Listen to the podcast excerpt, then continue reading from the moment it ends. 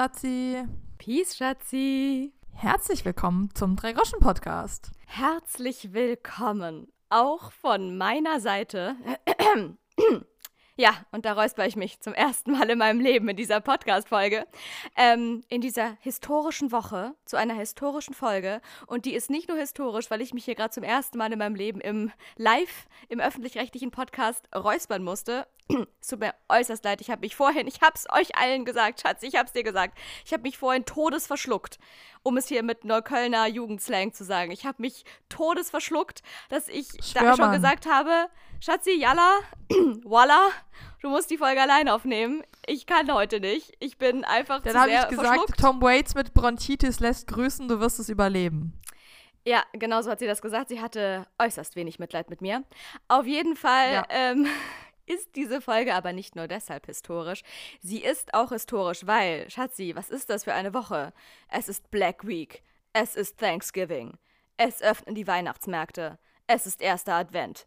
Die Fußballweltmeisterschaft hat begonnen. Was will man noch haben diese Woche? Mehr geht doch eigentlich kaum. Ich weiß nicht, aber vier Dinge davon passieren wahrscheinlich ziemlich oft parallel. Meinst du das mit Thanksgiving und erstem Advent? Und Black Week und Weihnachtsmärkte. Also Weihnachtsmärkte, Black Week und Thanksgiving sind, glaube ich, immer in der gleichen Woche. Das muss ich wirklich sagen, das war mir bis dieses Jahr nicht bewusst.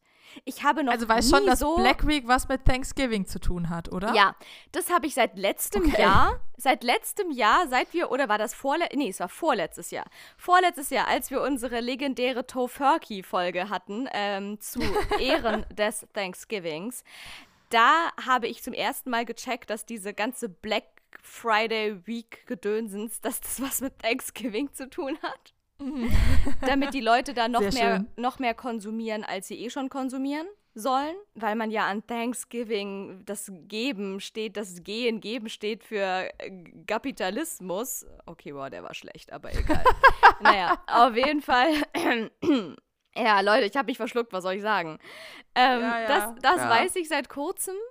Aber ich muss wirklich sagen, ich habe dieses Jahr zum ersten Mal so bewusst die Eröffnung der Weihnachtsmärkte wahrgenommen. Bisher waren die für mich jedes Jahr einfach irgendwann da. Und dieses Jahr war so zum ersten Mal, dass ich so ganz aktiv im Radio gehört habe, Leute, ab heute sind die Weihnachtsmärkte eröffnet. Lasst uns alle den ersten Glühwein auf dem Weihnachtsmarkt trinken oder Eierpunsch oder Kindercocktail oder whatever. Kakao. ich hatte am Montag Kakao auf dem Weihnachtsmarkt. Was? Du warst schon auf dem Weihnachtsmarkt? Ich raste Naja, aus. ich, ich, ich war ähm, in Köln an der, an der Uni, wo ich immer im Orchester spiele. Das ist in Lindenthal. Und da gibt es an der Dürener Straße so einen Grünstreifen, nennen wir es mal so.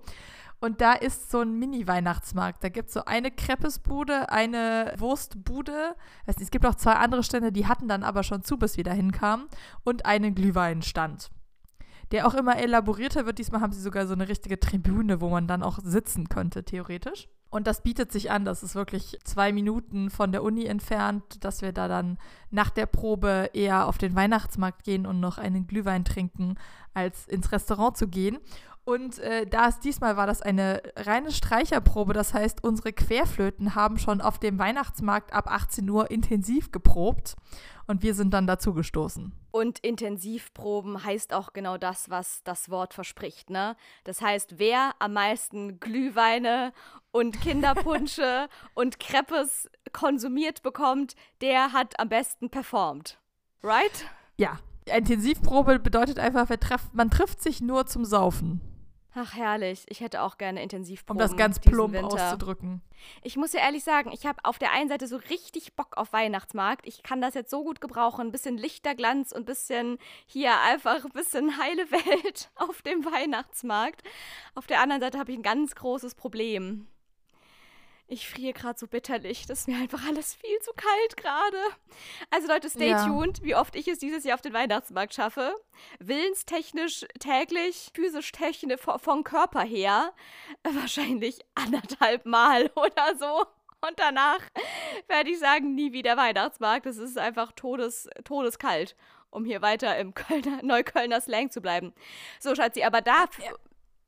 Ich, ich dachte gerade, gibt es da bei euch nicht irgendwie nette Feuer und äh, Wärmepilze und ähm, irgendwelche Weihnachtsmärkte, wo man sich reinsetzen kann mit seinem Glühwein? Schatzi, wir sind in Berliner hier Dings, wie heißt das Teil? Sibirische Schneise. Winter hier. Ja, vielleicht auch, aber dann ist doch wieder hier, hier das Dings mit C. Und da will man da sich auch nicht quetschen mit, mit Leuten in diesen, in diesen Besch wo alle Fenster schon beschlagen sind, in diesen kleinen Glühweinbütchen. Ja. Also, Leute, so, und jetzt äh, hören wir auch schon auf mit diesem leidigen Weihnachtsmarktthema. Ich denke, da kommt noch genug Advents-Content die nächsten Wochen auf uns zu. Darüber wollte ich jetzt doch gerade gar nicht so viel reden. Denn, Schatzi, es gibt eine Sache, die uns noch viel brennender interessiert als alles andere, was diese Woche so abgeht, neben Thanksgiving, Black, Golden oder sonst was für Fridays und Weeks. Es gibt eine Sache, die ist gelb oder auch rot und die reflektiert und auf die hast du letzte Woche schon subtil hingewiesen. und ich habe mir da selber aktiv einen Pin gesetzt. Ich habe hier seit einer Woche einen kleinen Zettel auf meinem Schreibtisch liegen, auf, mhm. ähm, mit einem hin. Wo drauf steht, Warnweste, Fragezeichen, Fragezeichen, Fragezeichen, Ausrufezeichen. Ja, pass auf, da ist da ist ganz dolle äh, hingekritzelt. Da steht oben drüber eine 106 und darunter steht 29 und ich muss ehrlich gestehen, Leute, ich habe keine Ahnung, was das zu bedeuten hat. Ich habe hier auf diesem Zettel irgendwann mal 106 und 29 untereinander stehend notiert. Ich weiß nicht mal, ob dazwischen ein Zusammenhang besteht oder nicht, aber das steht auch auf diesem Zettel der Vollständigkeit halber. Damit kann ich nichts anfangen. Womit ich aber definitiv mehr anfangen kann, ist das Gekrakel unten drunter, auf dem steht Gulli mit Y übrigens geschrieben. Schreibt man Gulli mit Y? Nein, mit IE. Nein, toll. Einfach alles versagt. Also hier steht Gully, Gully Warnvestie, Schatzi. Fragezeichen. Was hat es damit auf sich? Also, tatsächlich war das ein Tipp, den ich einfach nur so weitergegeben habe, den ich selber noch nicht ausprobiert habe. Aber dieser Tipp, ich, ich, wie weit darf ich ausholen? Soweit also du.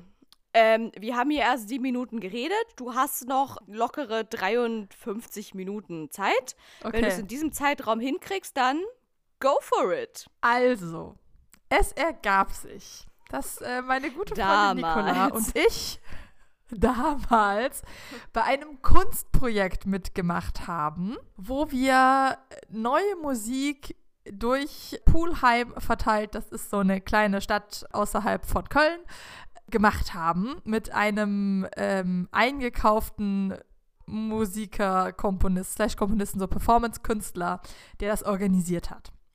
Zusammen mit der Stadt Pulheim. Davon war da ein Video gemacht und dann gab es auch sehr viele eingeschickte Videos und da wollte man sich treffen in der Gemeindehalle Pulheim um diese, dieses Video zu gucken.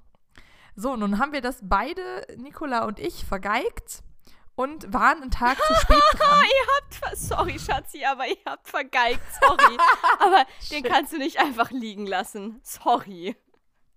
Denn dieses Musikprojekt, ne, versteht ihr, da haben die nämlich Geige gespielt, weil es sind nämlich zwei Geigerinnen okay, wow. Und ich möchte auch noch mal kurz, wo du eh schon am Ausholen bist. Ist es nicht so eine krasse Performance gewesen, wo man so an unterschiedlichsten Stationen Musik gemacht hat und auch irgendwer im Wasser stand und irgendwer auf, äh, oh, sonst wo? Also es waren so ganz crazy Locations und es war wie so eine Installation, dass man so da rumlaufen konnte durch dieses Poolheim und an allen Ecken und Enden an den unmöglichsten Orten, wo man sich niemals vorgestellt hätte, dass da MusikerInnen sich befinden. Da standen MusikerInnen in dieser Nacht und haben irgendwelche crazy Sachen Sachen gespielt auf Geigen und Flöten und anderen Instrumenten. Okay, jetzt muss ich aber dann wirklich weiter ausholen. Also, es gab auf dem Stommeler, ich hoffe es, ja, doch Stommler Marktplatz. Das ist ein Ort, der gehört zu Pulheim. Da gab es eine Klanginstallation von einem ganz bekannten Künstler, der Klanginstallationen macht. Sehr modern. Es ist so ein Brummen und Raunen und keine Ahnung was. Und diese Klanginstallation wurde schon am Anfang des Jahres auf diesem Marktplatz installiert und die war für eine gewisse Zeit da. Und zum Ende dieser Klanginstallation, um die nochmal hervorzuheben, wurde dann dieses Kunstprojekt geplant. äh, der Komponist heißt Hans mit Vornamen. Ich glaube, ich muss das nachliefern, wie er mit Nachnamen heißt. Der macht uns, der kommt so aus Freiburg um die Gegend. Und der wurde da eingeladen, sich denn da bitte ein Kurzprojekt auszudenken, was man denn da machen könnte, passend zu dieser Klanginstallation. Und dann hat er sich überlegt, dass man äh, durch die ganze Stadt verteilt so kleine Musikstücke macht. Und zwar ist er hergegangen und hat von diesem Nullpunkt, wo dann die Klanginstallation angefangen hat, mit der Fibonacci-Folge rückwärts gerechnet. Das heißt, man fängt an und der nächste Teil ist immer doppelt so groß wie der davor. Also zahlentechnisch, äh, oder ist es immer zusammengerechnet. Also zahlentechnisch ist es 0, 1, 1, 2, 3, 5, 8. Man rechnet die Zahlen immer zusammen. Das ist die Fibonacci-Folge. Da hat er irgendwie was ausgerechnet und hat damit dann über, ich glaube, bis zu einer Woche Zeit, äh, genaue Zeitfenster ausgerechnet, an denen Musik passieren sollte oder an denen Klang passieren sollte. Und dann hatte er das Konzept, dass man anfängt damit, dass man normal irgendwie ein Stück spielt und dass je näher man an diesen Nullpunkt der Klanginstallation kommt, diese Musik, die man spielt, immer mehr Klanginstallation wird.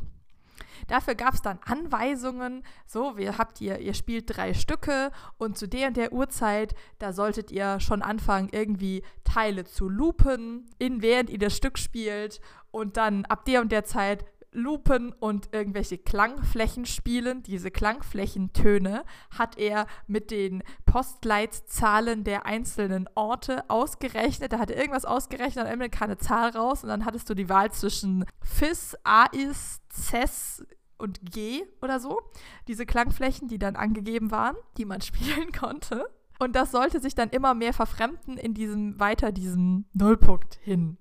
Und Nicola kam auf mich zu und meinte, hast du Bock da mitzumachen? Klar, natürlich. Klingt bescheuert, da denkt man sich, machen wir. Na klar, das klingt so bescheuert, da kann man ja nur mitmachen. Für alle, die inzwischen ja. abgeschaltet haben, Leute, stay with me. Ich habe auch kein Wort verstanden. es gab festgelegte Zeiträume, die immer Zeitabstände, die immer enger wurden, wo wir seltsame Dinge gemacht haben. Und Nicola und ich sind äh, motiviert und da gerne dabei und haben uns für vier verschiedene Aktionen angemeldet. Natürlich, na klar. Und eins davon, das erste war, da haben wir uns in der Abtei in Brauweiler, da haben wir vorher sogar die äh, Genehmigung eingeholt, in der Abtei in Brauweiler mitten in den Kreuzgang unter das Kreuz gestellt und haben, ich glaube, was von Harry Potter, was nicht von Harry Potter, was von Herr der Ringe gespielt, haben Hanging Tree gespielt von ihr Tribute von Pade, oh, was sehr schön war. Richtig geil, auch wenn ich ja mit diesen ganzen Brot, äh, Brottributen nichts anfangen kann. aber dieser Sound ist wirklich geil. Das klingt richtig toll. Warte, lass mich kurz so. Oh, wie, warte, hast du es im Ohr? Natürlich. Hilf mir mal kurz. Es ist Are you are you, you da, da, da, to the tree where they hung up the man? They say they murdered three. Strange things that happened here in Australia und so weiter. Genau. Es ist mega schön. Hört euch das an, das ist, da kriegt man Gänsehaut. Da kriegt man Gänsehaut. Ich schwöre es euch. Genau. Und das war schon super, Hanging Tree unter dem Kreuz mitten in der Abtei zu spielen. Und da haben wir dann, glaube ich, schon die ersten Loops reingemacht. Also es war noch irgendwas Drittes und da waren dann schon die ersten Loops dabei. Und dann hatten wir noch drei andere. Äh, der Witz war übrigens, dass diese Punkte, wo das passiert ist, nicht so wahnsinnig an die Öffentlichkeit gegeben wurde. Also es war wirklich gedacht, dass du dich durch deine Stadt bewegst und dass da dann irgendwelche äh, seltsamen Dinge passieren. Und es war auch wirklich genau, äh, was weiß ich, zehn Minuten lang oder dann sechs Minuten lang oder so. Also es war wirklich alles minutiös ausgerechnet und geplant, wann wir was machen sollen. Wo wussten dann nur die Organisatoren. Klassischer Flashmob. So richtig. Dann gab es auch Aktionen, dass man, gab es auch Uhrzeiten in der Nacht. Auch wir haben uns voll motiviert für eine Nachtuhrzeit angemeldet. Und es war so, ja, hier, damit wir keinen Ärger für irgendwelche Lärmbelästigung bekommen, war dann wirklich der Deal, ja, wer das machen will, ja, vielleicht vor die Haustür oder dann doch irgendwie auf die Straßenecke stellen. Und dann kriegt die eine kleine ähm, Drehorgel, weißt du, so eine kleine Musik, wie nennt man das? Ja, so, ne, so, so ein Metallding. Na, die Teile, Bling Bling die man, die Teile, die man in jedem Touri-Shop kaufen genau. kann. Und je nach Stadt ist da dann entweder, wenn man in Salzburg ist, ist dann da irgendwas kleine Nachtmusik von Mozart drauf oder in Bonn ist dann da irgendwas für Elise von Beethoven drauf oder hast du nicht gesehen, ne? Diese Teile, die man einfach in jedem Touri-Shop immer kriegt. Genau. Und dann war sie es der Deal, ja, dann stellt euch vor die Haustür, spielt dieses, einmal dieses Ding runter oder was weiß ich, drei Minuten dreht ihr da dran und dann singt ihr irgendeinen Ton dazu, die Fläche. Und Nicola und ich dachten, go big or go home. Wir machen das ordentlich. Und äh, Nicola wohnte da relativ nah am Nordpark. Und da haben wir gesagt, okay, wir stellen uns halt, das war nachts um halb drei oder später nachts um drei, im Stockdunkeln mitten auf dem Nordpark, da belästigen wir keinen und haben alles aufgefahren. Wir haben Geige gespielt, wir haben Flöte gespielt, wir haben Ukulele gespielt und wir haben gesungen. Im Dunkeln. Mit YOLO. Stirnlampen. Es gibt, es gibt von allem übrigens Videos. Ich habe das selbstverständlich alles gefilmt. Sind, und die auch der, sind die auch der Öffentlichkeit zugänglich, Schatzi? Die sind auf YouTube. Ich weiß nicht, ob die nur nicht gelistet sind. Das kann sein. Aber ich habe sie auf jeden Fall auf YouTube hochgeladen. Ich könnte da vielleicht äh, Links zur Verfügung stellen. Da muss ich aber die Beteiligten noch fragen, ob ich das freigebe. Na, dann mach das mal. Jetzt hast du uns hier alle schon angeteasert hier. Also jetzt musst du auch liefern. Vielleicht gibt es eine kleine Compilation auf Instagram. Ich bitte so, darum. Es ist auf jeden Fall wahnsinnig lustig, weil du siehst auf diesem eigentlich nur, es hat total gewindet, es hat auch geregnet. Gott sei Dank haben wir nicht gesehen, wie viel es geregnet hat, weil ich habe immer noch Wasserflecken auf meinem Geigenbogen davon, weil es nass war. Macht es nicht, Leute. Nicht im, Ge im, im Regen spielen. Aber wir haben es getan, weil wir es nicht so gut gesehen haben. Und du siehst halt wirklich nur irgendwie der Wind und irgendwann fallen, fliegen uns mal auch die Blätter, die Notenblätter weg. Und du siehst nur so eine Stirnlampe und irgendwie die Nase und Nikolas Finger, wie sie Flöte spielt. Es ist ganz herrlich. Weil wir haben Dat du mir liebsten bist gemacht. Das ist so ein plattdeutsches Lied. Und ich spiele Ukulele, singe eine Fläche, also einen, irgendeinen Ton und Nikola singt den Text und loopt dann auch. Also es wurde schon richtig crazy. Dann haben wir uns mit einer Bratsche zusammengetan und haben uns dann morgens um 10 in so eine Unterführung in der, in der Pulheimer Innenstadt gestellt und haben da ein Menuett gespielt und Papageno gespielt und noch irgendwie was. Das war dann auch sehr flächig. Und dann haben wir uns, wie du schon sagtest, wir haben Bach im Bach gespielt und haben uns in äh, wow. die Pulheimer Lache erst, gestellt. Erst, erst habt ihr es vergeigt und dann spielt ihr Bach im Bach, Schatzi. Also heute lieferst du aber wirklich. Heute bin ich richtig stolz Aber das war unsere dich. Ansage. Wir werden Bach im Bach machen und dafür, für Bach im Bach haben sie dann, sie hatten einen äh, professionellen Videografen und das fanden die so lustig, dass sie gesagt haben, okay, wenn ihr euch in den Bach stellt und Bach spielt, dann schicken wir euch den professionellen Videografen. Und der hat uns dann da begleitet und wie wir uns da knöcheltief mit Notenständer ins Wasser gestellt haben und Bach gespielt haben, was von dem Doppelkonzert, was wir immer mal wieder üben für zwei Geigen. Und ich weiß gar nicht, ob es noch mit Herz und Mund und Tat und Leben war und auch mit Loops und Flächen und äh, richtig crazy. Und am Ende gab es dann eine Gemeinschafts- Aktion auf dem Marktplatz, wo dann alle Beteiligten dabei waren. Das waren irgendwie, was, was las, 60 Leute oder so gewesen sein oder mehr, wo wir dann in Gruppen eingeteilt wurden und dann wirklich so andirigiert wurden, okay, ihr macht jetzt Krach und ihr macht jetzt Krach und ihr macht jetzt Krach und das baut sich dann immer auf und alle laufen so in die Mitte und dann ist Totenstille für zwei Sekunden und dann fängt die Klanginstallation an. Das war sehr cool. Und da waren auch ganz viele andere Gruppen dabei, irgendwie mehrere Chöre und Saxophonist, irgendwie ein Saxophonist und ein Hornist, die dann in der, im, im Parkhaus am Bahnhof gespielt haben. Da gibt es auch Videos davon, wie dann hinten der Zug einfährt und so. Ähm, dann irgendwie ein Männerchor, der Pulheimer Männerchor, das sind grandiose, lustige Typen, wir haben die dann auch so kennengelernt, die dann irgendwo am Feldweg standen und dann kam auf einmal der Trecker und fuhr hinter denen dann aufs Feld und fängt fängt dann an, so das Feld um zu pflügen, während die da irgendwelche Flächen und Loops singen. Also es war, es war ganz großartig. Ja, das war dieses Musikprojekt. Und dafür gab es Filme und Videoschnipsel. That escalated quickly. Sorry, Leute, ich wusste nicht, dass das passieren wird, als ich nur ganz kurz fragte, ob das das war mit den Stationen im und dem Bach stehen und so. Aber trotzdem, ja. Schatzi, eine Frage und dann geht's zurück zu den Warnwesten. Aber Jalla, Ähm, in welchem, von welchem Zeitraum sprechen wir da? Du sprachst ja jetzt von unterschiedlichen Uhrzeiten und Stationen. War das alles innerhalb von 24 Stunden, von einer Woche, von einem Monat? Wie lange wurde Pulheim damit gequält? Also, ich glaube, der erste war irgendwie eine Woche vorher. Aber weil es eine Fibonacci-Folge ist und die Abstände ja immer größer wurden, gab es irgendwie eine Woche vorher was geplantes von ähm, dem Komponisten selber und dann irgendwie nochmal drei Tage vorher.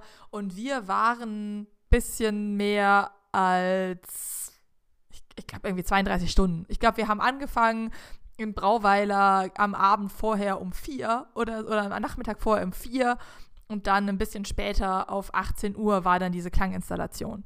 Also wir haben das alles innerhalb von anderthalb Tagen gemacht, diese vier Aktionen. Okay, wow. Und auch trotzdem war diese Antwort auf meine Frage komplizierter, als ich es vermutet hätte. Dieser Nerd. Ja, also es war quasi ein Samstag, der in Pulheim, äh, da passierten viele Dinge. In Pulheim und um Pulheim herum. Also, ihr merkt, Pulheim, ein kleines verschlafenes Städtlein in der Nähe von Köln. Trotzdem hat es ganz schön viel in sich. Und jetzt, Schatzi, also, wir sind jetzt an dem Punkt, wo ihr das alles abgerappt habt. Von Unterführung über Bach in Bach bis hin zu nachts und in, nachts und nebelig mit irgendwelchen Stirnlampen im Regen stehend äh, und Geige spielend. So, jetzt habt ihr da alles einmal schön gefilmt und wollt euch da quasi äh, zur Premierenfeier zusammentreffen. Was ist dann passiert? Ja, wir haben es versaut und waren einfach einen Tag zu spät da. Aber turns out, äh, an diesem Tag, auch ein Tag zu spät, war auch ein Happening. WTF, Moment, Moment, Moment. Das, das ist jetzt mal komplett verpufft. Wie? Ihr habt es versaut und waren einen Tag zu später. Was ist denn ja. da? War das, habt ihr da die Fibonacci-Folge verkackt? War das auch ausgerechnet nach irgendeiner komischen nee. Formel, diese Premierenfeier oder was? Nee, Nicola und ich haben darüber geredet, wann das ist und hatten uns einfach beide den falschen Termin aufgeschrieben oder beide irgendwie falsch erinnert. Der eine hatte den falschen Termin, der andere hat dem anderen geglaubt. Ich weiß nicht mehr. Auf jeden Fall waren wir einen Tag zu spät. Aber es war tatsächlich auch von den gleichen Veranstaltern, von den äh, lieben Kulturmenschen der Stadt Pulheim, Grüße gehen raus, war auch eine Veranstaltung, weswegen wir auch gar nicht erst gerafft haben, dass wir falsch sind, bis wir da dann drin saßen. Und da ging es dann darum, dass die Stadt Pulheim dann das als nächstes tatsächlich weiter Performance-Installation plant und sich dafür das berühmte Performance Kunstduo Wärmke Leinkauf engagiert hat. Und ich glaube, Wärmke, ich weiß gerade seinen Vornamen nicht, einer von den beiden war da. Die wohnen eigentlich in Berlin und hat all seine Performance-Kunst, Laura fängt schon an zu googeln, Google, es ja, ist ich, geil. Ich, ich wollte gerade sagen, wer, wo, wo, wo sollen sie sonst wohnen? Performance-Kunst-Duo, ich meine, sorry, in welcher Stadt der Welt sollen die sonst wohnen? In Fulda oder wo? In Kassel? Ich habe dir auf jeden Fall schon ganz viel von denen erzählt, Laura. Ich bin mir sicher, dass du sie kennst. Äh, jedenfalls war der da und hat quasi all seine Performance-Kunst so mal vorgestellt oder vieles, was sie gemacht haben, um quasi der Stadt Polheim und den Bürgern die Chance zu geben, sich anzugucken, was die schon so alles gemacht haben. Und die haben jung angefangen, haben ganz tolle Sachen gemacht. Die haben zum Beispiel eine Dresine gebaut. Das ist dieses Ding, wo man auf einer Plattform steht und so hebelt und dann auf Schienen fahren kann. Und sind damit durch die Berliner U-Bahn gefahren. Genau, dieses Bild habe ich gerade im Internet meines Vertrauens gefunden. Googelt genau, das einfach. war so das Erste, was sie gemacht haben mit dieser Dresine. Und damit fahren sie auch nachts wirklich äh, während des laufenden Betriebes durch die Berliner U-Bahn. Und dann auch so neben, dass du siehst, er fährt so in den Nebenschacht und dann fährt die U-Bahn vorbei. Oder er fährt da irgendwie über die Oberbaumbrücke gefühlt. Nicht ganz, wäre ja keine U-Bahn. Aber ihr versteht, was ich meine. Und ähm, alles Mögliche. Da haben sie, die haben zum Beispiel auch. Sie haben Luftballons auf der Brooklyn Bridge aufgehängt, sehe ich gerade. Sie haben vor allem auf der Brooklyn Bridge die Amerika-Flaggen durch komplett weiße Amerika-Flaggen ausgetauscht. Also alle Panel waren auch so zusammengenäht, aber sie waren komplett weiß. Und das war nach 9-11 und die Amerikaner sind ausgerastet, dass es ja ein terroristischer Angriff war, obwohl sie, glaube ich, einfach nur, ich, ich muss, es muss irgendwie mit Irakkrieg in Berührung gekommen sein. Sie haben einfach eine weiße Flagge im Zeichen für Frieden gehisst und ähm, werden, glaube ich, auch immer noch verfolgt. Also ich glaube dann, er hatte erzählt, ja, in zwei Jahren ist es verjährt, dann können wir vielleicht mal wieder nach Amerika wir sind auch in Tokio und dann wirklich in die Häuser, auf die Dächer von Tokio ähm, und haben da Sachen gefilmt. Und der erzählte, Leute, falls ihr sowas machen wollt, egal was ihr macht, einfach eine Warnweste anziehen. Die Leute interessiert das nicht. Da könnt ihr in ein Haus reinlaufen, lasst euch die Tür aufmachen, nickt hier, wir machen hier was mit Warnweste an, durch aufs Dach. Kein Schwein wird euch fragen, was ihr da macht. Berliner U-Bahn lauft ihr da mit Warnweste rum. Keinen wird es interessieren, dass ihr irgendeinen Nebengang gebt, über irgendwelche Barrieren steigt. Nobody cares. Die Warnweste ist das Mittel zum Zweck. Das habe ich irgendwie behalten. Also ich habe auch behalten, dass es unglaublich tolle Fotografie und Performance-Kunst ist. Äh, ich bin ein großer Fan. Die haben auch äh, ich, ich, kann doch länger begeistert erzählen. Sie haben ein Ding, das ist eine Installation aus lauter alten Röhrenfernsehen, wo Videos drauf laufen. Und zwar haben sie Videos gemacht, wie sie von Brücken hängen und immer von Nahaufnahme, wie der Mensch da hängt und wie die Hände und haben halt äh, ganz unterschiedlich, dass er mal loslässt, dass er so lange festhält, bis er wirklich nicht mehr kann, äh, in ganz unterschiedlichen Situationen, in ganz unterschiedlichen Gegebenheiten, aber am Ende fällt er quasi immer irgendwie ins Wasser und die Hände lassen auf jeden Fall immer los. Und diese Aufnahmen haben sie auf die, das ist so eine Wand von, was weiß ich, zwei auf drei mit diesen Bildschirmen, wo dann diese Aufnahmen von diesen hängen, äh, von dem hängenden Menschen mit Händen und sowas, das ist auch Performance-Kunst. Die machen wahnsinnig coole Sachen und daher kommt die Sache mit der Warnweste. Ja, mega krass.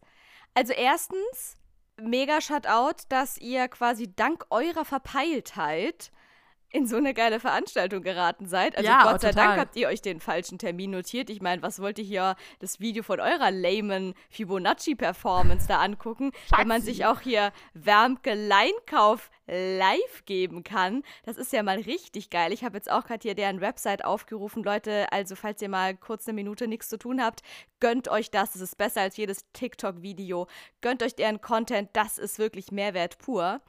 Und dann hast du ja tatsächlich herausgefunden, dass das, was uns sämtliche Oceans-Filme gelehrt haben, was sämtliche Hollywood Gangster, Heist, Heist, wie heißt, wie heißt es, Heist-Filme, äh, uns immer wieder ver, quasi so versuchen vorzugaukeln, dass man einfach nur ähm, komplett seriös durch die Gegend laufen muss in irgendeiner Ja. Art von Uniform. Helm, Helm, Warnweste, ab dafür. Ganz genau, dahinter fragt niemand irgendetwas. Da kommst du in die krassesten Tunnels und Tresore damit rein.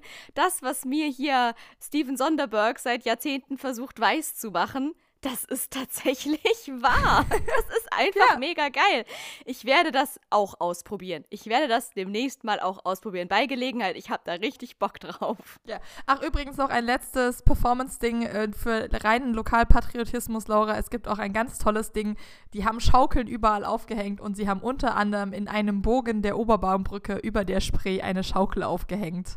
Und es gibt ein Video, wie sie da schaukeln. Es gibt auch ein Video, da schaukeln sie, glaube ich, am Fernsehturm unten dran. Also an der Kugel unten dran. Das ist ja einfach mega geil. Vor allem Schaukeln liebe ich ja. Das, da könnt ihr mal alle unsere Eltern und Schwatzi fragen. Ich habe ja, ich kann ja, ich konnte ja exzessiv schaukeln. Wenn ich hier nicht gerade auf meinem Hüpfball, mit dem ich ja fast mal bei Wetten das teilgenommen hätte, nur leider wurde diese Wette mir dann von irgendeinem anderen blonden Mädchen weggenommen. Aber ihr erinnert euch bestimmt alle an unsere Wetten das Folge, wo ich erzählt habe, wie ich eigentlich zu Wetten das gesollt hätte.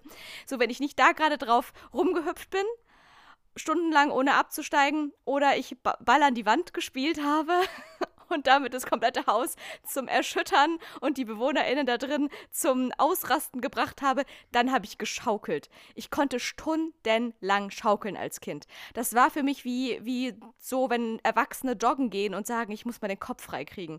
Ich konnte stundenlang schaukeln und habe mir da mein komplettes Leben zusammengeträumt. Und noch vieles mehr. Genau, und die schaukeln an Berliner Wahrzeichen. Das ist so geil, ich krieg grad richtig Bock, nochmal zu schaukeln. Ich werde nachher auf irgendeinen Spielplatz gehen. Auf, nachts, auf den nächsten Spielplatz. Und werde da nachts inkognito erstmal eine Runde schaukeln. Da nehme ich auch keinem Mach Kind die das, Schaukel das weg. ist echt cool. Ja, man sollte, sollte einfach man mal wieder. öfter machen. Ja, man sollte wieder mehr schaukeln. Für mehr Schaukeln für Erwachsene. Ich finde, man sollte auch Erwachsenen Schaukeln in Städten aufstellen. Das wäre mir ein Wunsch. Das wäre mein Auf Anliegen. jeden Fall.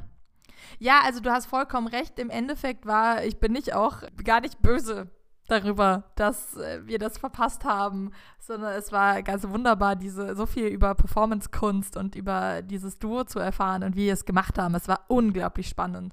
Ich glaube, man hat, ich habe wesentlich mehr erfahren, als wäre ich in irgendeine Ausstellung von denen zugangen, wenn da dieser Typ vor dir steht und dir erzählt, ja, so haben wir das gemacht und das haben wir gemacht und das haben wir uns dabei gedacht und so. Also es war mega. Ja, das finde ich immer das Spannendste, auch an Performance herauszufinden, was die Menschen dahinter, die das entwickelt haben, wie das alles entstanden ist und aus welchen Motivationen heraus das entstanden ist. Ich war ja tatsächlich, witzig, dass wir jetzt hier bei Performance gelandet sind. Ich hatte nicht annähernd vor, darüber im Podcast zu reden, weil ich dachte, das will ich doch wirklich gar niemandem antun. Aber jetzt sind wir schon dort gelandet.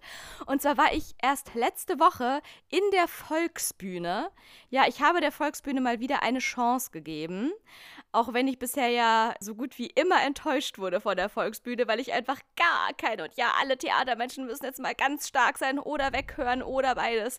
Aber ich finde ja, alles zwischen Castor, Fritsch und Polish ist für mich das größte overrated Hack of the whole Theaterszene in Deutschland. Das hast du jetzt damit, nicht gesagt. Ich kann damit wirklich gar nichts anfangen. Sorry for that. Aber für mich, mich hat das, also im Gegensatz zu anderen Dingen, aber das hat mich noch nie abgeholt. Einfach noch nie. Sorry, aber die haben mich nicht, die haben mich nicht erreicht. Es hat mich nicht erreicht, Schatz. Ich habe es nicht das gefühlt. Das ist total okay. Ich habe von irgendwem, nämlich dir, gelernt, dass es total legitim ist, etwas nicht zu verstehen und dass es dann nicht meine Schuld ist, sondern die Schuld der Inszenierung und dann war es einfach nichts für mich. Ja, das Problem ist nur, wenn du als Theaterschaffende in so einer vollen, ausverkauften Volksbühne Sagst Kastorf. sitzt und dann wird da einfach Kastorf gespielt und einfach 800 Leute um dich rum feiern das zu Tode ab. Und ich sitze als einzige Person da drin, denke mir, okay, in welchem falschen Film bin ich hier gerade gelandet? Aber gut, egal, darum soll es nicht gehen, sondern ich habe der Volksbühne mal wieder eine Chance gegeben, weil Ehrenmann Donny, Grüße gehen raus an dieser Stelle, gesagt hat, Laura, ich habe etwas dort gesehen, das hat mir den Boden unter den Füßen weggerissen, das war so großartig genial, das musst du auch sehen und ich würde es sogar nochmal mit dir zusammen anschauen. Und dann habe ich mir der letzte Woche folgende Inszenierung gegeben, und zwar Ophelia Guts Talent von Florentina Holzinger. Das weibliche Pendant zu hier Wärmke und Leinbach, oder wie heißen die zwei Jungs nochmal? Einkauf. Wärmke und Wärmke Leinkauf. So habe ich mir Florentina Holzinger angeschaut an der Volksbühne. Eine, ja, Performance-Künstlerin und auch hauptsächlich Choreografin, die ganz viel eben auch mit Körper und, ja, Bewegung und so arbeitet. Leute, der Abend ging drei Stunden ohne Pause. Ich kann da jetzt nicht alles zusammenfassen. Das wäre auch wirklich zu viel verlangt. Ich wäre gestorben. Drei es wäre Stunden auch ohne Pause. Oh. Es, es wäre auch einfach nur, es war auch nur crazy. Ich kann euch jetzt auch gar nicht alles erzählen. Das ist nicht wie so eine Geschichte hier, die Räuber von Schiller, die Stars, Franz Mohr, Kanaille, bla bla. Am Ende alle tot. Ciao, diesem Mann kann nicht geholfen werden. So, am Ende. so ungefähr würde ich die Räuber zusammenfassen. Classic, so Leute. Schatzi hat die Räuber verstanden. Kanaille, Franz Mohr, die Stars, dem Mann kann nicht geholfen werden. Punkt. Da hat, der hat der liebe Friedrich hat da zu viel Äpfel geschnüffelt. Was willst du machen? Bucht mich als eure nächste Dramaturgin. Ich stehe für euch bereit. Aha. Naja, auf jeden Fall kannst du das halt bei einer Performance von einer Florentina Holzinger an der Volksbühne natürlich nicht machen. Aber es sei mal so viel gesagt. Es ging um Feminismus, natürlich, na klar. Es war ein einziges Frauenensemble, es waren ausschließlich Frauen auf der Bühne. Sie waren ausschließlich nackt. Es, es gab keine Kleidung. Und das ist natürlich erstmal so ein krasses Statement, wo man sich die ersten zehn Minuten vielleicht auch ein bisschen wundert und denkt, oh, das ist irgendwie ungewohnt, dass da alle so entblößt durch die Gegend rennen. Ich kann euch sagen. Ich hoffe, es war warm und es wurde nicht irgendwie wegen Energiekrise nicht geheizt. Oder ist man da so voll Adrenalin, dass da keiner auf der Bühne friert? ich habe es mich auch gefragt, weil ich dachte, okay, was wäre, wenn ich aus welchen Gründen auch immer zufälligerweise Teil dieser Performance-Gruppe gewesen wäre? Wäre ich erfroren? Aber ich glaube nein, weil auf der Bühne und vor allem da, wurde ja auch sich viel bewegt, da bist du auf jeden Fall so voll Adrenalin, da macht dir das jetzt auch nichts aus. Ob du da jetzt im, im Nachthemd auf die Bühne gehst oder ganz nackt, also das, darauf kommt jetzt auch nicht mehr drauf an. Und man hat ja jetzt auch nicht immer Skiklamotten auf der Bühne an, je nach Rolle. Von dem her. Okay, beruhigend. Auf jeden Fall, das ist natürlich schon mal krass irgendwie gewesen. Dann war es natürlich in einem geilen Rahmen, weil es fing halt wirklich an wie so eine Castingshow. Hier Ophelia God's Talent, äh, im Sinne von hier Britain God's Talent oder was gibt's noch so? America God's Talent, DSDS, Deutschland sucht den Superstar. Mit einer trashigen Jury und dann traten da halt immer so nacheinander irgendwelche Figuren auf. Und das war einfach nur super krass, weil es halt total demaskiert wurde. Ne? Es wurde halt super vorgeführt, wie dieser Casting-Prozess auch irgendwie so abläuft. So eine, die hat so mega geil an so einer, weißt du, so einer schwebenden Stange getanzt. Weißt du, wie so Pole Dance, aber so an so einer Stange, wo man so hochgezogen wird und dann schwebte die da in der Luft und hat sich da irgendwie an dieser Stange so akrobatisch entlang gehangelt. Das war einfach mega krass. Ich glaube, auch bei sowas wird dir nicht kalt, Schatzi. Naja, auf jeden nee, Fall. ich glaube auch nicht. Hat dann halt irgendwann eine aus der Jury einfach gebuzzert und so gesagt, ja, ich fand dich ganz toll, aber du bist leider zu früh in der Show dran und deswegen können wir jetzt einfach noch nicht jeden schon weiterlassen. Das wäre ja total ungünstig. Weißt du, und so Ach, ging schön. das so weiter. Sie haben das halt so komplett ad absurdum geführt und irgendwann wurde es natürlich aufgebrochen, dieser Rahmen dieser Castingshow und ging dann weiter in einfach ein Potpourri an allem, was das Herz begehrt. Natürlich letzten Endes, es war eine feministische Performance. Das heißt, es wurde natürlich alles versucht aufzubrechen, was irgendwie so an patriarchalen Strukturen da war angefangen von Soldaten über Matrosen, über alles, ne, auch was dann das irgendwie. Klingt so auch so ein bisschen anstrengend an Körperlichkeit gezeigt wurde. Und ja, du durftest auf jeden Fall keinen, keinen schwachen Magen und keine schwachen Nerven durftest du haben für diese Produktion. Es gab auch naja, Triggerwarnungen. Ich, ich habe mir ja auch schon alles. eine Produktion von Ehrenmann Donny angeguckt. Mein Magen ist, glaube ich, stabil genug. Ja, aber das bei Donny, also wirklich bester Nachwuchsregisseur 2022 und 2023 und darüber hinaus, das ist ja trotzdem eine Inszenierung, in der eine Rolle etwas spielt und da ja trotzdem immer noch alles im Rahmen der Inszenierung passiert. Bei einer Performance ist ja immer so dieses Quäntchen da von du weißt nicht. Die Unberechenbarkeit. Ist das gerade, ist das gerade so gewollt oder ist das gerade, passiert das nicht so? Es gab zum Beispiel, okay, jetzt Spoiler für alle, die das noch gucken wollen. Und übrigens auch gleichzeitig äh, doppelt Disclaimer, das wird auch in der Kritik in der Presse gespoilert, was mich sehr geärgert hat, weil ich hatte es dann schon gewusst, als ich in dieses Stück reinging. Hört kurz weg. Es wird natürlich auch im Zuge dieser Performance, äh, dieser ähm, Casting-Show, Schatzi, treten da auch die krassesten Sachen auf, ne? Da tritt eine echte Schwertschluckerin auf die sich halt wirklich live vor Publikum da irgendwelche meterlangen Schwerter da bis zum Bauchnabel in ihren Schlund schiebt und sowas. Das muss man auch erstmal aushalten. Ich frage mich bis heute, wie man das macht. Ich wollte eigentlich nochmal googeln, wie das denn wirklich geht, weil das kann ja kein Fake sein. Das muss man ja irgendwie wie so Fakire, dass man sich da konzentriert, dass da irgendwie dein Schlund, dass du den so auföffnest, dass das einfach da durchgleitet. Ich weiß ja, doch auch ja, genau. nicht. Ja, genau, ja, das ist eine Technik. Dann hat sie auch einfach so blaues Wasser geschluckt und dann hat sie nicht am Ende hat sie nicht nur ein Schwert sich in den Schlund geschoben, sondern so ein Stethoskop, nee, nicht Stethoskop, wie heißen die Teile, die äh, man in, mit einer Kamera Endoskop. vorne dran, ja, so ein Endoskop. Und dann wurde das live auf, den, auf, äh, auf eine große Leinwand projiziert, Schatzi wie das da, wie das durch ihren Körper gleitet, bis in ihren Bauch hinein, wo dann dieses blaue Wasser war. Es hatte auch alles, ging dann darum, dass sie meinte, ja, sie war im Ozean und hat ein Stück Ozean mitgenommen. Und dann sieht man das in ihrem Bauch und so weiter und so fort. Und dann gab es okay. eine Szene, wo sie auch so, äh, die hatten auch ein riesengroßes ähm, Schwimmbecken auf der Bühne und nebendran noch so ein riesengroßes Aquarium. Und dann gab es auch so eine Entfesselungskünstlerin, die dann auch echt auf die Bühne kam und du wusstest nie die ganze Zeit, okay, ist das jetzt echt oder nicht echt? Die wurde dann wirklich gefesselt, so am ganzen Körper und dann in dieses Wasser reingelassen, ohne Sauerstoff. Und dann hieß es, dass sie irgendwie zwei Minuten lang Luft anhalten kann und sich in diesem Zeitraum halt befreien kann. So, und jetzt Spoiler. Dann kommt natürlich der Moment in dieser ja dann doch inszenierten Performance, wo sie sich nicht befreit bekommt. Und alle denken, scheiße, scheiße, scheiße, die kratzt jetzt ab. Und dann ist so plötzlich so Abbruch, Abbruch, Abbruch alles Putzlicht an. Die, äh, die Choreografin selbst kommt auf die Bühne, rettet sie aus dem Wasser und man denkt so, oh Gott, sie hat echt verkackt, oh Gott, es ist, ist schiefgelaufen oder so. Aber natürlich ist das Teil der Inszenierung gewesen. Natürlich, das heißt, die Choreografin hat sich selbst in die Inszenierung reingeschrieben. Das ist ganz normal. In so einer Performance, das ist ganz ja? normal, dass diese Choreografin einfach gleichberechtigt mit ihrem Ensemble mit auf der Bühne performt. Was ich tatsächlich okay. auch nur fair finde, finde. Weil wenn du auch irgendwie sagst, okay Leute, ich habe eine super tolle Idee, ihr seid einfach alle nackt und macht die krassesten Sachen auf der Bühne und dann leitest du das die ganze Zeit nur an, fände ich das echt seltsam. Ich finde, ich glaube auch sowas, das muss ja auch in einem krassen Vertrauensrahmen produziert werden. Du kannst sowas ja nur entwickeln in der Gruppe, wenn alle sich ultra krass vertrauen. Und ich glaube, das ist auch am besten, wenn du dann als Insze also als inszenierende Person, als Choreografin einfach mit auf der Bühne mitperformst. Und das hat die gemacht, gleichwertig mit allen. Die hat getanzt, die hat geschrien, die hat alles gemacht. Und ab da, ne, dann, ab da brach dann so diese, ab diesem Entfesselungsvorfall. Äh, Moment ab da brach dann quasi dieser Casting-Show-Charakter auf und dann eröffnete sich einfach diese Riesenbühne und dann wurde es eine, eine wirre, krasse Performance-Show, wo alles einfach nur crazy wurde.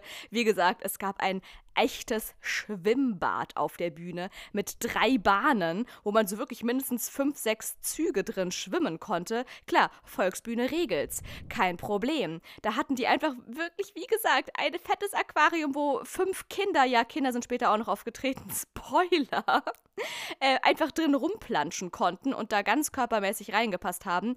Und dann in diesem Schwimmer ist auch alles Mögliche passiert. Und jetzt habe ich auch schon genug davon gespoilert. Ich möchte nur eine einzige Sache noch sagen, die diese ganze Sache auf die Spitze treibt, wie krass dieser Abend war. Und zwar, Schatzi, und jetzt halte ich fest. Am Ende des Abends landete ein echter Helikopter in dieser Bühne. Wie groß? Mic Drop. Ja, okay, gut. Es war jetzt vielleicht nicht der Riesenhelikopter vom ADAC. Okay, gut, der war es vielleicht nicht. Aber es war ein mittelgroßer bis sehr großer ferngesteuerter Spielzeug. Äh, nein, er, nein, nein, Schatzi. Der war überlebensgroß. Der war so groß wie ein kleiner Helikopter. Der war so groß, dass da sich eine ins Cockpit reinsetzen konnte und dann noch mhm. fünf andere Frauen drumherum sich an diesen Helikopter drangehangen haben und der sah immer noch nach normalem Helikopter aus. So groß war okay, der. Okay, ja. Mhm. Und mehr will ich jetzt auch nicht spoilern, weil sonst braucht ihr es auch nicht mehr angucken und ich würde euch dazu ermutigen, es euch anzuschauen auf Hey Legats Talent in der Volksbühne. Gebt der Volksbühne noch eine Chance, wenigstens für diese Inszenierung. Aber so viel zu meinen Performance-Erlebnissen in der letzten Woche, Schatzi. Sehr schön. Das äh, klingt super nach Performance. Ich glaube, ich hätte es nicht so gut ausgehalten. Schon allein, weil ich nicht so gut drei Stunden sitze, aber dann auch noch nur Performance? Wow. Ja, ich glaube, für dich wäre es ein bisschen zu viel Körperflüssigkeiten gewesen, könnte ich mir vorstellen. Ja, wahrscheinlich schon, ja. Dann doch lieber irgendwelche Flächenmusik. Und ja, Loops und so. Genau, das ist das andere. Die einen hören sich lieber irgendwelche komischen Fibonacci-Formeln mit Flächenmusik an und die anderen gucken sich an, wie Leute irgendwelche Dinge durch ihre Körperöffnungen durchschieben und alles nennt sich mhm. Performance-Kunst. Was klingt da normaler? Also definitiv das mit den Körperöffnungen, sorry, excuse me. das würde ich jetzt auch sagen. Okay, Schatzi, so, jetzt haben wir auch genug crazy Shit gelabert, wo wir auch, und wo wir gerade schon bei Körperöffnungen sind. Okay, nee, das ist, das ist eine schräge Überleitung. Wow. wow. Aber Leute, ich hätte, ich hätte noch was äh, Flauschigeres zu berichten. Eine eine witzig, witzige kleine Anekdote, die mir heute über den Weg gelaufen ist, um vielleicht dieses ganze wirre Gefasel der letzten Minuten ein bisschen wieder wettzumachen, ein bisschen wieder flauschigeren Content. Schatzi, was hältst du davon? Ich habe jetzt, ja, ich halte viel davon. Ich habe vielleicht die Hälfte, da hast du vielleicht ausgesetzt. Hast du jetzt einfach in den Raum gestellt, dass wir jetzt was Flauschigeres machen, oder? Ach so, äh, ja, ich wollte einfach nur mal kurz backchanneln, ob du noch da bist, ob du mir noch zuhörst oder ob du gerade schon wieder irgendwo anders hin äh, nee, der, der, der Satz war, war sehr wirr irgendwann, deswegen war, bin ich da, habe ich da nicht mehr so, bin ich da nicht mehr so gefolgt. Ich weiß nicht, hast du jetzt noch eine super tolle andere Quizfrage oder hast, willst du noch ein neues Fass aufmachen? Nee, Quizfrage habe ich noch nicht, aber ich hätte noch ein kleines, ein, ein Mini-Fässchen. Es ist wirklich ein okay. Mini-Fässchen. Aber es wirklich Mini. Ungefähr das Fass, was an einem ben, San, San Bernardiner Hund, äh, San Bernardino, der, der Pass, über den man drüber fahren oder durchfahren kann, an einem Bernhardiner Hund hängt. Ungefähr das runter reduziert auf das, was man an einen Chihuahua-Hund dranhängen würde. Ungefähr so groß ist dieses Fässlein. Okay, ja, dann hau raus. Und zwar habe ich ja schon des Öfteren erzählt, dass ich hier unten in meiner Straße in der Nähe, in ziemlich, ziemlich naher Luftlinienentfernung von meiner Wohnung, eine eine fränkisch-österreichische Wirtschaft befindet, die sogar relativ gut läuft und die wohl gar nicht mal so rustikal ist, wie es jetzt klingt. Zumindest natürlich, sie ist schon urig und rustikal, aber scheint wirklich so gut zu sein, dass sie vom Berliner Publikum angenommen wird und sich da seit Jahren hält und auch immer voll ausgebucht ist und äh, volles Haus da. So, und es ist eventuell möglich, dass ich, nachdem ich jetzt schon seit Jahren, wenn nicht sogar bald Jahrzehnten, quasi fast neben in dieser österreich-fränkischen Wirtschaft wohne, obwohl ich noch nie drin war, wird es sich vielleicht sogar ereignen, dass ich da übermorgen zum ersten Mal in meinem Leben reingehen werde. Und im Zuge dessen habe ich hier mal im Internet noch mir die Speisekarte noch einmal zu Gemüte geführt und musste eine sehr witzige Entdeckung machen.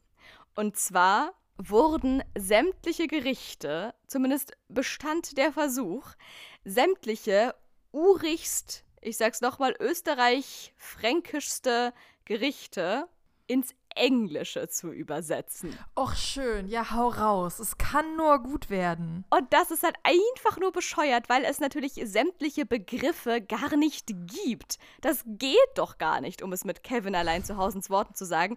Dieses, das Na, konnte man eigentlich gar nicht Fun übersetzen. Fact, Schnitzel ist auch im Englischen Schnitzel zwar irgendwie grausig amerikanisch oder britisch ausgesprochen, aber Schnitzel stays Schnitzel und Spätzle stays Spätzle, wie wir schon eruiert haben. No, no, no, no, no, not in this österreich-fränkische oh, no, no, Wirtschaft. No. Hier wurde, hier, die haben ihren Job aber so wirklich ernst genommen. Die haben sich gedacht, nee, die Leute sollen auch wirklich checken, was sich dahinter verbirgt. Nicht einfach Spätzle auf die Karte schreiben und dann weiß man immer noch nicht, was Spätzle sind. No, no, no, no. Hier stehen die wahren Übersetzungslegenden.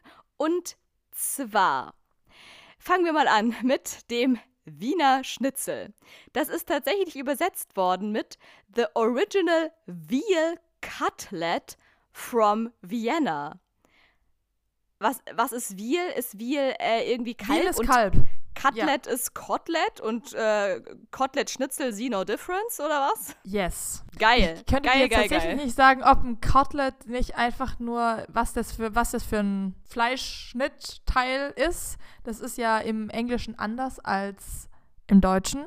Für mich ist ein Kotelett natürlich immer mit einem Knochen dran. Wir können das ja mal den Übersetzer unseres Vertrauens fragen.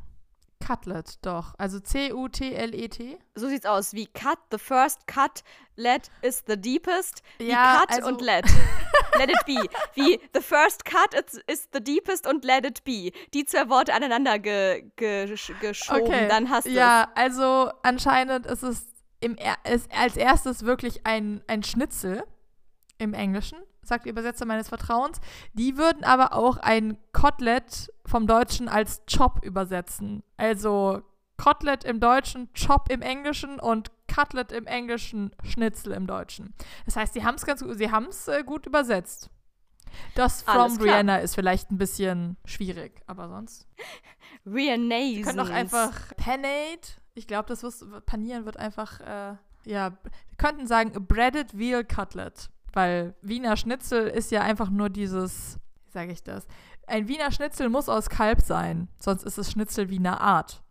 Aber das ist dem englischsprachigen Mensch ja total egal, wenn da Veal Cutlet steht. Wenn da Breaded Veal Cutlet steht, dann haben wir ja schon erklärt, was Wiener Art ist. Dann ist ja Wien auch. Weil Veal Cutlet kann nur das Wie in Veal steht für Vienna. So sieht's aus. Yes. Alles klar, haben wir das schon geklärt? Wunderbar, okay, ja, auch was Neues gelernt. Dass es auch das als Übersetzungsvariation gibt und trotzdem klingt es seltsam. So, dann wird es kurz mal ein bisschen langweilig. Knusperentenkeule, Crispy Duck. Wobei ich auch witzig finde, dass einfach Crispy Duck könnte halt auch eher einfach so äh, Nummer 178 in irgendeinem Asia-Shop sein oder so. Und einfach keine ja. österreich-fränkische Spezialität. Ja, das wäre eigentlich ein Crispy, Crispy Duck Leg. Yes, Dann I think die Keule so. dabei. Aber gut, Crispy Duck äh, from Rihanna, sage ich dazu immer nur. Dann gibt's Kürbis Gnocchi. Mega lame, einfach nur Pumpkin Gnocchi übersetzt. Ich bin enttäuscht, dass sie für Gnocchi keine andere lustige Übersetzungsmöglichkeit gefunden haben, denn etwas viel lustigeres gibt es jetzt für. Weißt du, was Gnocchis eigentlich wortwörtlich quasi übersetzt auf Englisch wären? Ja, wahrscheinlich. Was die Potat- sagen? Mashed, mashed Potato Balls oder irgendwie so. Nein, es Keine ist Potato Ahnung. Dumpling. Ja, wie cute. Das hätten sie hinschreiben sollen. Pumpkin Potato Dumplings. Ich meine, das wäre doch mal eine geile Übersetzung. Okay, Ja. ich gehe da, ich wohne ja um die Ecke. Ich gehe da nachher mal noch vorbei und, und werde da mal meine Verbesserungsvorschläge anbringen. Lustig finde ich aber auf jeden Fall den Programmpunkt darunter und zwar schwäbische Maultaschen, Swabian Ravioli. Ich meine ganz ehrlich, Ravioli, Yes, Maultasche, see no difference. Ich meine, bald oh, gibt's ja, I see a lot of difference, aber Bald, bald, Schatzi, nächstes Jahr, bald gibt's Maultaschen auch in der Dose fürs Festival. Das ist dann Maultaschen, Maultaschen Goes Festival Edition. Ich sag's dir, der neueste Trend. gibt's, macht nicht der große, nervige schwäbische Maultaschenhersteller auch kleine Maultäschle? Also in Ravioli-Größe? Ja, ich glaube, das gibt's inzwischen, dass du das im Supermarkt deines Vertrauens kaufen kann vom bösen B. ja, Das ist aber die, ich muss leider sagen, im Rheinland ist das böse B die einzigen Hersteller, von denen du Maultaschen bekommst. Deswegen muss ich dann immer bei bösen B shoppen. ja, that's sad. Da musst du halt deine Maultäschle selber machen. Ist doch easy peasy. Machst da Das einfach Teig, einmal, machst du Füllung, viel Spaß. einmal 100 gemacht. Stunden das später. Ein bisschen, bisschen, bisschen Aufwand, ja. Aber Shoutout an Simone, die hat das angeschleppt und wir haben das wirklich getan. Grüße gehen raus. Äh, so, auf jeden Fall Zwölben Ravioli, Gl Klavi, Klavi Kloßbrühe, schwäbische Maultaschen. So, und jetzt wird's einfach nur richtig geil, Schatzi. Jetzt kommen meine drei absoluten Favorites. Österreichischer Leberkäse, Austrian Meatloaf. Natürlich, na klar, dieser Leberkäse singt dir auch direkt noch was vor, denn Meatloaf ist auch am Start. Wird Meat der, wie wird der geschrieben, der Sänger? Also keine Ahnung, wie der Sänger geschrieben wird, aber der hier wird EA und OA geschrieben. Ja, ja, Meatloaf ist Meatloaf. Ja. Es ist übrigens Loaf und kein Love. Aber ich glaube, der Sänger wird genauso geschrieben, weil der hat sich doch Ja, auch der, in ja ich hab's gerade Anlehnung ja. an, weil er sich selbst ein bisschen auf die Schippe nehmen wollte und gesagt hat, Leute, ich sehe aus wie ein Fleischkolops, ich heiße auch wie ein Fleischklops. Ja, ein Loaf ist ein Leib übrigens. Deswegen ist ein Meatloaf ein Fleischleib. Wie nennen wir das denn? Hackbraten, oder? Naja, man- Meatloaf. Buletten, Buletten, Nee, Meatloaf ist ja wirklich dieses. Nee, Meatloaf ist ja. Ah, es muss schon ja, ja. Brotleibform haben. Ist Ja, Hackbraten. Hackbraten. Oder ein falscher Hackbraten. Hase oder keine Ahnung. Genau, sowas. so ist es. Genau, genau, genau. Ja. Ja, du, Leberkäse, Hackbraten, see no difference, sage ich ja, dazu es mal ist nur. ja im Grunde, Meatloaf ist ja das gleiche, nur wenn da Meatloaf steht, dann würde vielleicht äh, man eher einen Hackbraten erwarten und dann kriegt man da was Feines wie ein Fleischkäse, das natürlich. Warum kann man nicht Lever Cheese oder sowas hinschreiben? Sorry, aber das wäre doch mal Liver Cheese. Liver Cheese ist auch gut. Das ist ein Hebelkäse. Whatever, you know my English is very, very, very bad. Aber hier, Liver Cheese, das ist doch das, was ich meine. Du weißt ja auch, auch wenn du jetzt irgendwie hier aus dem, aus, hier aus Eckernförde oder woher sonst auch kommst, da weißt du ja vielleicht einfach auch nicht, was Leberkäse sein soll. Hä, ist das Käse? So wie ich auch nicht weiß, was Lapskaus ist. Ich meine, wie willst du denn Lapskaus auf Englisch übersetzen? Das würde ich auch mal gerne wissen. Dafür muss ich vielleicht nochmal nach Eckernförde fahren und gucken, ob es da englische Übersetzungen in deren Restaurants äh, gibt. Aber ich würde sagen, Leberkäse ist Leberkäse. Liver Cheese ist Liver Cheese. Sorry. Ich versuche gerade mir es anzuhören, wie es denn heißt. Ich habe das nämlich, ich habe den Leberkäse gerade mal in äh, das Übersetzungstool meines Vertrauens eingegeben und turns out, hier steht für Leberkäse tatsächlich einfach Leberkäse. Wow. Und er hat auch wunderschön gerade Leberkäse-Roll gesagt für ein Leberkäsebrötchen. Wir würden ja Fleischkäse sagen bei uns, wo wir herkommen. Ganz genau, daran, er daran erkennst du den Unterschied zwischen den Bayern und den Baden-Württembergern. Die einen sagen Leberkäse, die anderen sagen Fleischkäse. So, und hast du noch einen? Ja, pass auf, jetzt kommen meine zwei absoluten Favorites. Und zwar so viel zu Leberkäse, Liver Cheese. Auch da muss ich jetzt wirklich sagen, sorry, aber die Difference zwischen der Übersetzung und dem echten, echten Gericht könnte größer nicht sein. Das, was ich essen werde, ziemlich sicher. Cashbätzle. Oder wie man hier in österreich-fränkischer Aussprache sagt, Kasspatzen. Kasspatzen. Schatzi, du glaubst nicht, wie die das übersetzt haben. Mein Herz blutet. Es blutet mit P. Cheese Noodles. I mean, Käsenudeln und Kässpätzle, aber please. Kann man da nicht auch, kann man da nicht Cheese Mockingbird sagen oder was heißt hier Spatz? Aber was heißt Spatz auf Englisch? Cheese Mockingbird. Geil. Ich raste aus. Ich, das ist ein Sparrow, das ist dir schon klar, ne? Was weiß ich? Als wenn ich diese Karte übersetzt hätte. Dann hätte ich aber da sowas von Liver Cheese und Cheese Mockingbird rausgemacht. Okay. Okay, dann wenigstens Cheese Sparrows. Aber wenigstens das. Weil auch da, was Kasspatzen, das ist alles, nur sind das keine Nudeln. Leute, Spätzle sind keine Nudeln. Also ich habe es jetzt Nein. mal eingegeben. Tatsächlich äh, sind die sich auch alle einig, dass es Spätzle heißt, also mit AE oder Swabian Noodles. Da können wir noch drüber reden. Ich habe schon irgendwie, glaube ich, Swabian oder Bavarian Egg Noodles gehört. Das kommt für mich noch näher dran als einfach Cheese Noodles. Da wäre Ja, ja, mein- Mac and Cheese besser. Absolut. Das käme da noch näher dran. Ich meine, Austrian Meatloaf und Swabian Egg Noodles wäre dann wenigstens noch passender als Cheese Noodles. Weil ich meine, hallo, wir haben hier schon, wir haben hier schon hier Crispy Duck, was einfach nach Asia-Restaurant klingt. Und dann haben wir hier noch Cheese Noodles, was einfach wie Mac and Cheese nach irgendwie so äh, Diner um die Ecke klingt. Aber gut. Um wir jetzt immer nochmal noch zu Weihnachten zurückzukehren, was, äh, was, an was denkst du, wenn du Cheese Noodles hörst? Da denke ich natürlich an die Käsemakaroni, die sich Kevin allein zu Hause macht, bevor dann die Einbrecher kommen. Drei Käsemakaroni. Ja, natürlich. Bestes Essen. So, Schatzi, und wo wir jetzt gerade schon beim Diner um die Ecke sind, jetzt kommt mein ultimative Highlight of the Day und damit entlasse ich euch auch in die Quizfrage, aber das müsst ihr euch alle noch gönnen. Und zwar, Schatzi, natürlich Stessert. Klassisches Dessert in der österreichisch-fränkischen Zone. Was glaubst du, was das da gibt? Grießnockerl? Nein, fast, fast, fast, fast, fast. Geiler. Denk Keine an Ahnung. Skiurlaub, denk an Skiurlaub, denk an irgendeine so Almhütte. Kaiserschmarrn. You name it. So, Schatzi, und jetzt sage ich dir mal, wie hier der Kaiserschmarrn auf Englisch übersetzt wurde. Halt dich fest an allem, was du hast. Shredded Pancake. Yes. Mic drop. But that's right. What else would you say? Ja, äh, äh, hier, was heißt denn Kaiser auf Englisch? Duke Trash oder irgendwie sowas. Ich weiß nicht genau, was Schmarrn, aber ja, Trash of the Duke, würde ich sagen. Schmarrn. Ich guck mal, was Schmarrn heißt. Es wäre Emperor's Nonsense. Great. Emperor's Nonsense, I like. That's my favorite dessert. Dessert. It has, it has a T. Okay, that's my favorite dessert. I deserve a dessert. Emperor's Nonsense. Mic drop. Ich lieb's. Ich werde da mal vorbeigehen und da mal meine Verbesserungsvorschläge anbringen. Mal gucken, ob's was bringt. Okay, so. Jetzt müssen wir die Kurve kriegen zur wahnsinnig passenden Quizfrage. Natürlich, Schatzi, die Kurve ist, ist, sie ist da. Sie, wir befinden uns schon quasi kurz vorm Abheben, aber wir werden die Kurve kriegen, denn es gibt keine bessere Überleitung als die, die ich jetzt habe, Schatzi.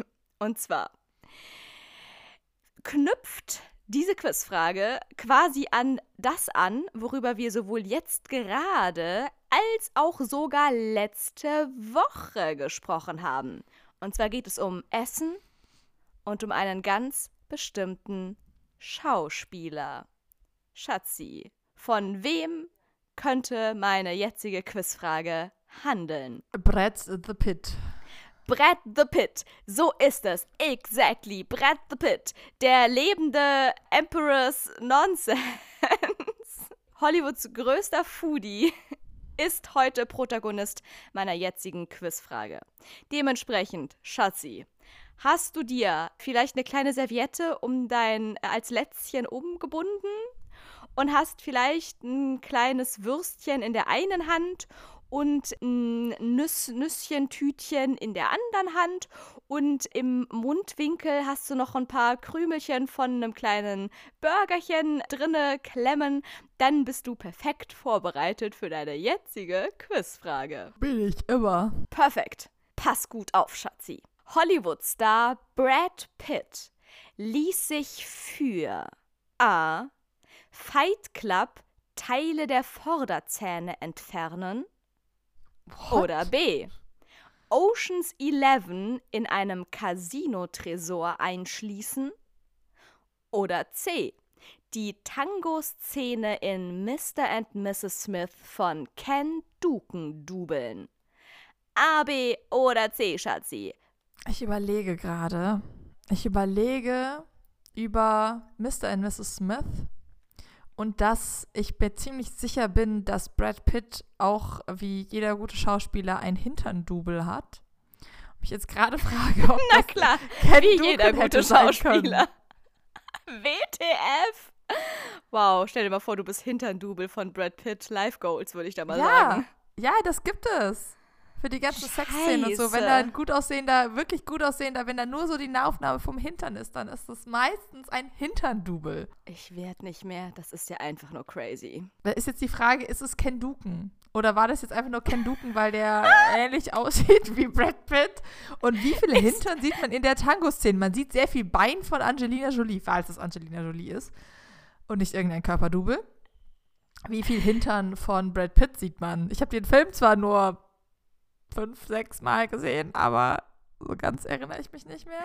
Und da weißt du nicht, wie der Hintern von Ken Duken aussieht.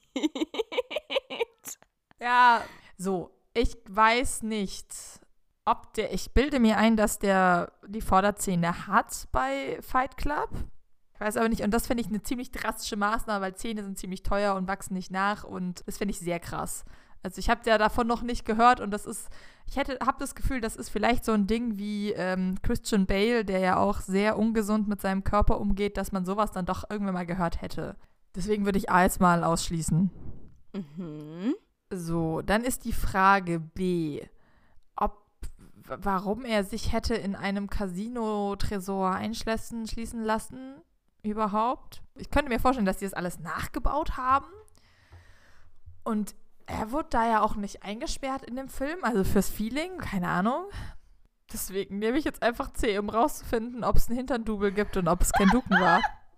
Alles klar. Schatzi entscheidet sich für Antwortmöglichkeit Nummer C, einfach nur, weil sie wissen möchte, ob Ken Duken das Hintern-Double oh, yes. von Brad the Pitt ist. Okay, alles klar. Also, Schatzi, ich habe natürlich auch diesbezüglich investigativst recherchiert und kann dir nur sagen, wenn du Brad Pitt und sonst noch irgendwas äh, im Internet eingibst, da kriegst du wirklich die geilsten Artikel angezeigt. Ich möchte ich einfach nur, um die, um die Spannung ein bisschen zu erhöhen, möchte ich einfach nur kurz äh, die Anfangssequenz eines sehr lustigen, kontroversen Artikels zitieren, der einem auch direkt angezeigt wurde, zumindest mir bei meiner Recherche. Brad Pitt, Doppelpunkt. Hollywoods letzter großer Star. Seine Bilanz ist einzigartig. 60 Filme, 12 TV-Serien, 6 Kinder, 2 Ex-Frauen, ein Therapeut. So viel schon mal zu Brad Pitt. Jetzt wissen wir auch das über ihn, aber wir wissen leider immer noch nicht, was jetzt wirklich Phase ist mit seinen Zähnen, mit seinem Hintern, mit seinem Tresor oder wie auch sonst. Dementsprechend habe ich hier noch eine andere Seite gefunden mit dem großartigen Titel stadtmagazin.com. Okay, wow, da findet man die wirklich wichtigen Dinge, vor allem unter der Rubrik Celebrity. So, und unter dieser Rubrik Celebrity im Stadtmagazin unseres Vertrauens gibt es unter anderem einen Artikel mit der Überschrift Fünf Dinge, die Sie nicht über Brad Pitt wussten. So, Schatzi, da sind noch ein paar andere sehr spannend. Nee, pass auf. Ich sag dir erst die anderen spannenden Sachen und dann löse ich erst diese Quizfrage auf. So läuft das dramaturgisch nämlich hier. Und zwar, was ich auch richtig krass finde, ist, dass Brad Pitt, seit er in sieben Jahre in Tibet mitgespielt hat, lebenslanges Einreiseverbot in China hat. Wusstest du das? Ich bilde mir ein, sowas schon gehört zu haben, ja. That's einfach nur crazy. So, was auch crazy ist, Brad Pitt ist übrigens Veganer okay, krass. Das wusste ich nicht. Vor allem nicht bei dem ganzen Zeug, was er da in Oceans 11 vor sich hin snackt. Ich weiß nicht, ob er damals auch schon Veganer war. Er war, glaube ich, noch kein Veganer. Ja, wahrscheinlich ist er das jetzt erst geworden. Oceans 11 ist ja auch schon ein paar Jährchen älter. Auf jeden Fall ist Brad Pitt inzwischen auf jeden Fall ein veganer Foodie. Also, falls ihr Brad Pitt eine Freude tun wollt, dann schickt ihm irgendwelche veganen Snacks. Äh, so viel dazu. Dann hat er übrigens während seiner Schauspielausbildung sehr, sehr lustige Nebenjobs gehabt. Unter anderem bestand ein Nebenjob darin, dass er in einem Hühnchenkostüm auf dem Sunset Boulevard herumtanzen musste, um so Gäste in das Restaurant El Polo Loco, übersetzt das verrückte Hühnchen, zu locken. Ja, so entstehen die wahren Stars, Schatzi. Ja, das ist so eine typische Story, was es in Amerika alles für Jobs gibt. Ja, so geil einfach. Stell dir vor, du bist da vor 50 Jahren mal vorbeigelaufen an so einem verrückten Huhn, was dich in El Polo Loco locken wollte und dann war da einfach Brad Pitt drunter. Ist das nicht crazy?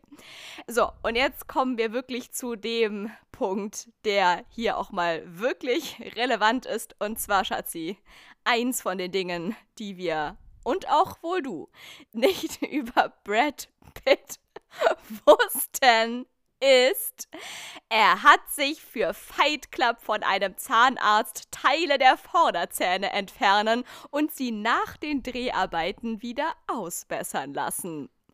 Mic Drop, Schatzi. Mhm. Ich bin enttäuscht, dass du nach all dem Performance-Crazy Shit, über den wir heute die ganze Folge geredet haben, nicht im Ansatz darüber nachgedacht hast, dass Brad the Pitt, der größte Schauspieler Hollywoods, nicht zu so einer Tat nee, fähig dafür sind war. Zähne auch einfach tatsächlich zu wertvoll für mich. Also ich habe Gott sei Dank sehr, sehr gute Zähne, aber ich weiß, was es wie teuer und wie leidens ja, wie leidensverursachend das ist, wenn Zähne schlecht sind. Und ähm, deswegen würde ich sowas niemals in Betracht ziehen. Tja, Leute, dementsprechend könnt ihr jetzt hoffentlich Brad Pitt, Brad Pitts, meine Güte, dieser kurze Name ist auch wirklich für jeden Zungenbrecher zu haben.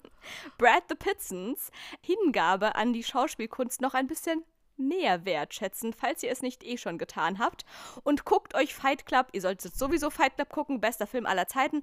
Aber falls ihr ihn noch nicht geguckt habt oder falls ihr nochmal gucken wollt, schaut mal ganz genau hin. Schaut auf die Zähnchen von Brad Pitt da mal kurz drauf. Und dann denkt daran, dass er die sich ganz bewusst hat wegfräsen lassen, nur für diesen Film. Toll. Mehr habe ich dazu nichts zu sagen.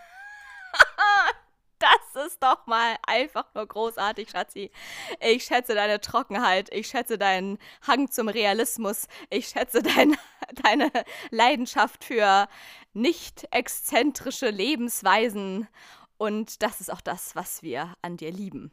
In diesem Sinne, Leute, passt auf eure Zähnchen auf, passt auf eure Gesundheit auf. Macht alles nur in einem gesunden Rahmen.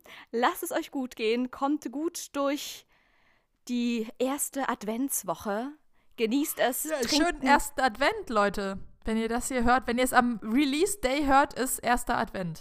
Happy Thanksgiving, happy erster Advent, auch im Namen unserer Eltern. Wir wünschen euch nur das Beste. Trinkt einen Glühwein auf meinen Nacken mit. Wir hören uns nächste Woche wieder. Da wird es noch weihnachtlicher, als es jetzt eh schon ist. In diesem Sinne, Leute, ich gehe jetzt ein paar Plätzchen backen. Ich bin raus. Bis zum nächsten Mal und tschüss. Bis zum nächsten Mal. Tschüss.